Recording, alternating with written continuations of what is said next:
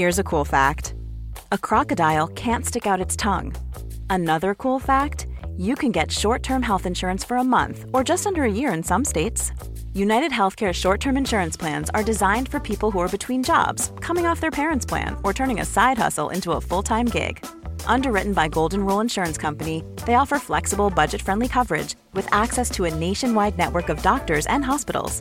Get more cool facts about United Healthcare short term plans at uh1.com. Vamos a hablar sobre la última propuesta brillante de Podemos: los supermercados públicos. Veámoslo.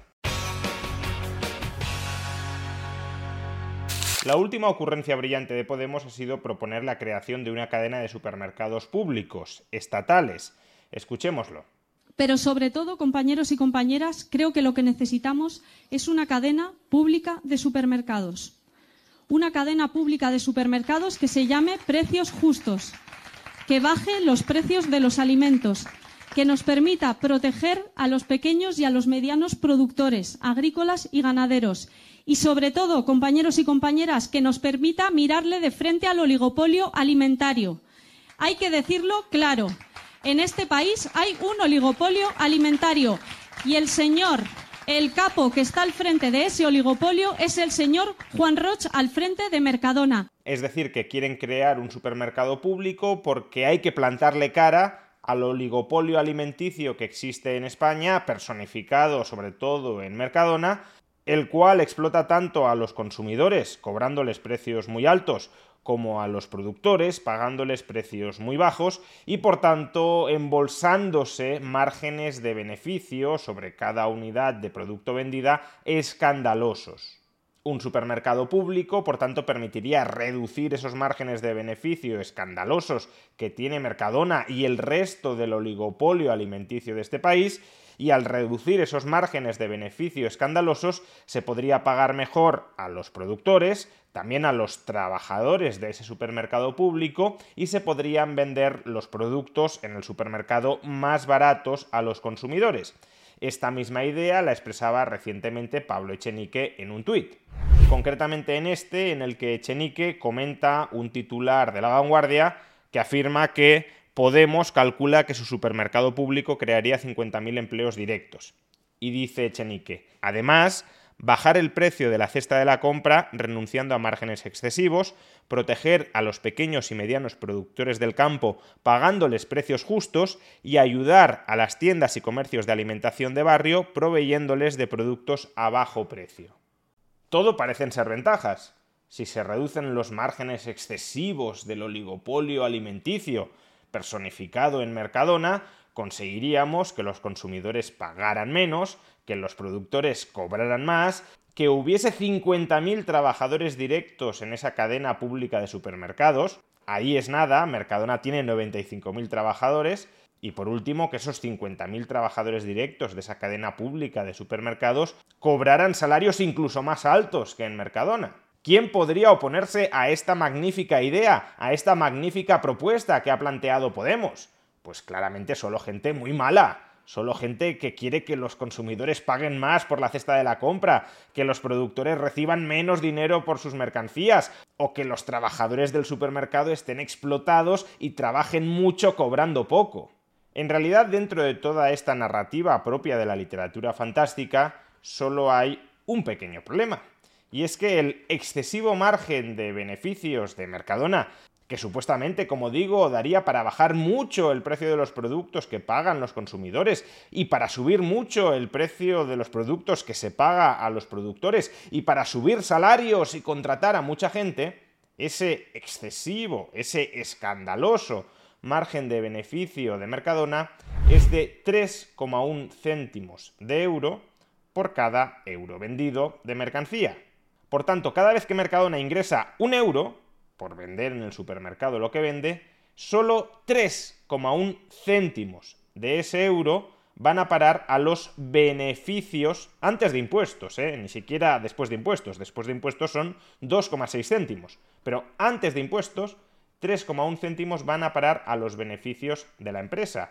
Pues bien, esos 3,1 céntimos por cada euro vendido es el margen con el que contaría un supermercado público para bajar el precio de los productos que pagan los consumidores, para subir el precio de los productos que cobran los productores y para subir salarios.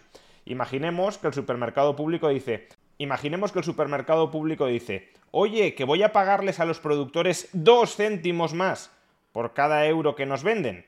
Y que a su vez dice, oye, que voy a cobrarles a los consumidores dos céntimos menos por cada euro que nos compran. Pues ya se ha agotado todo el margen. Ya no hay más, ni subir más los salarios, ni contratar más gente, no, ya no hay margen para nada salvo que el supermercado público, claro, entre en pérdidas y que sean los contribuyentes, a través de sus impuestos, quienes sufraguen ese agujero gigantesco que se ha generado en el supermercado público. Por tanto, Here's a cool fact. A crocodile can't stick out its tongue. Another cool fact, you can get short-term health insurance for a month or just under a year in some states. United Healthcare short term insurance plans are designed for people who are between jobs, coming off their parents' plan, or turning a side hustle into a full time gig. Underwritten by Golden Rule Insurance Company, they offer flexible, budget friendly coverage with access to a nationwide network of doctors and hospitals. Get more cool facts about United Healthcare short term plans at uh1.com. I'm Sandra, and I'm just the professional your small business was looking for. But you didn't hire me because you didn't use LinkedIn jobs. LinkedIn has professionals you can't find anywhere else, including those who aren't actively looking for a new job but might be open to the perfect role, like me. In a given month, over 70% of LinkedIn users don't visit other leading job sites. So if you're not looking on LinkedIn, you'll miss out on great candidates like Sandra. Start hiring professionals like a professional. Post your free job on linkedin.com/people today. Hey Dave. Yeah, Randy. Since we founded Bombus, we've always said our socks, underwear and t-shirts are super soft. Any new ideas? Maybe sublimely soft or disgustingly cozy. Wait, what? I got it. Bombus absurdly comfortable essentials for yourself and for those facing homelessness. Because one purchased equals one donated. Wow, did we just write an ad? Yes. Bombas. Big comfort for everyone. Go to bombas.com slash ACAST and use code ACAST for 20% off your first purchase. Este es el gigantesco, excesivo, escandaloso margen de beneficios que tiene Mercadona. un margen que le permitiría como mucho subir el precio que paga a los productores en dos céntimos por cada euro que les compra, es decir, un 2% los precios que les paga a los productores, y bajar a su vez los precios que les cobra a los consumidores en dos céntimos por cada euro, es decir, un 2%. Ya está, que no hay margen para más sin entrar en pérdidas. Pues bien, en el mejor de los casos imaginables, el supermercado público tendría exactamente esta capacidad para revolucionar la sociedad. Reducir un 2% los precios que pagan los consumidores y subir un 2% los precios que cobran los productores. Desde luego una transformación radical de la sociedad.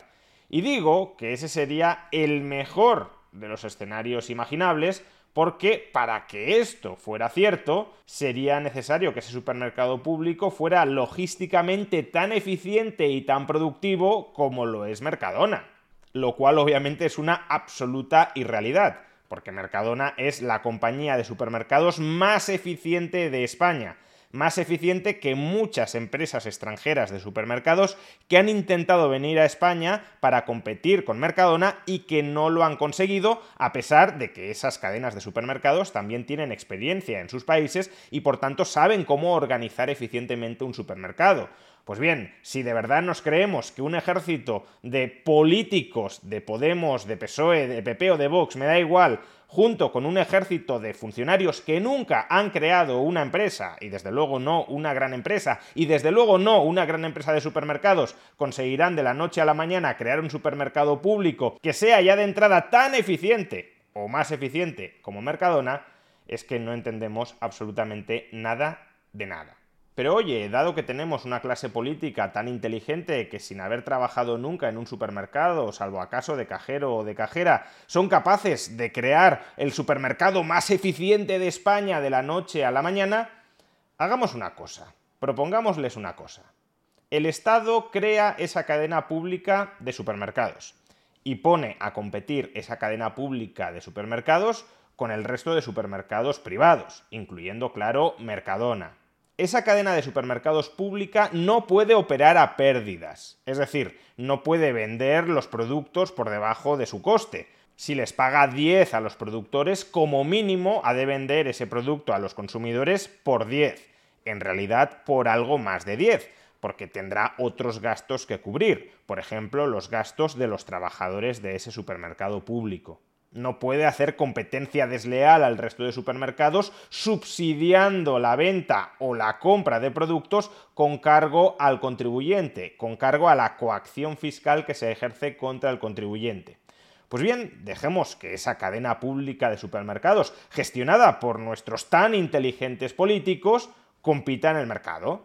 Si vende los productos más baratos que el resto de cadenas de supermercados, todos los consumidores acudirán a ella si les compra a los productores los productos más caros que el resto de cadenas de supermercados, todos los productores le querrán vender a ella.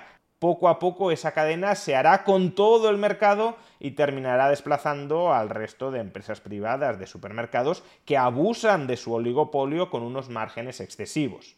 Ahora bien, si esa cadena de supermercados pública fracasa, si no es capaz de competir con los supermercados privados, bajando el precio que pagan los consumidores y subiendo el precio que cobran los productores, si esa cadena de supermercados acumula pérdidas y pérdidas y pérdidas, entonces que los responsables de cubrir esas millonarias pérdidas de la cadena pública de supermercados sean aquellos políticos que promovieron, que defendieron, que impulsaron esta idea que no les trasladen las pérdidas a los contribuyentes, que eso es muy sencillo, es tirar con pólvora del rey. Cualquier idea empresarial absurda que se me ocurra, cualquier capricho ideológico descabellado que se me pase por la cabeza, le paso la factura al ciudadano para que la cubra con sus impuestos. No, poned algo de vuestra parte, algo de skin in the game. Si estáis tan convencidos de que el supermercado público sería tan sumamente exitoso a la hora de barrer con los márgenes excesivos de ese oligopolio de la distribución de alimentos, adelante. Hacedlo con dinero público inicialmente. Ahora, en cuanto empiece a tener pérdidas ese supermercado público, lo cubrís con vuestro patrimonio personal. ¿A que no?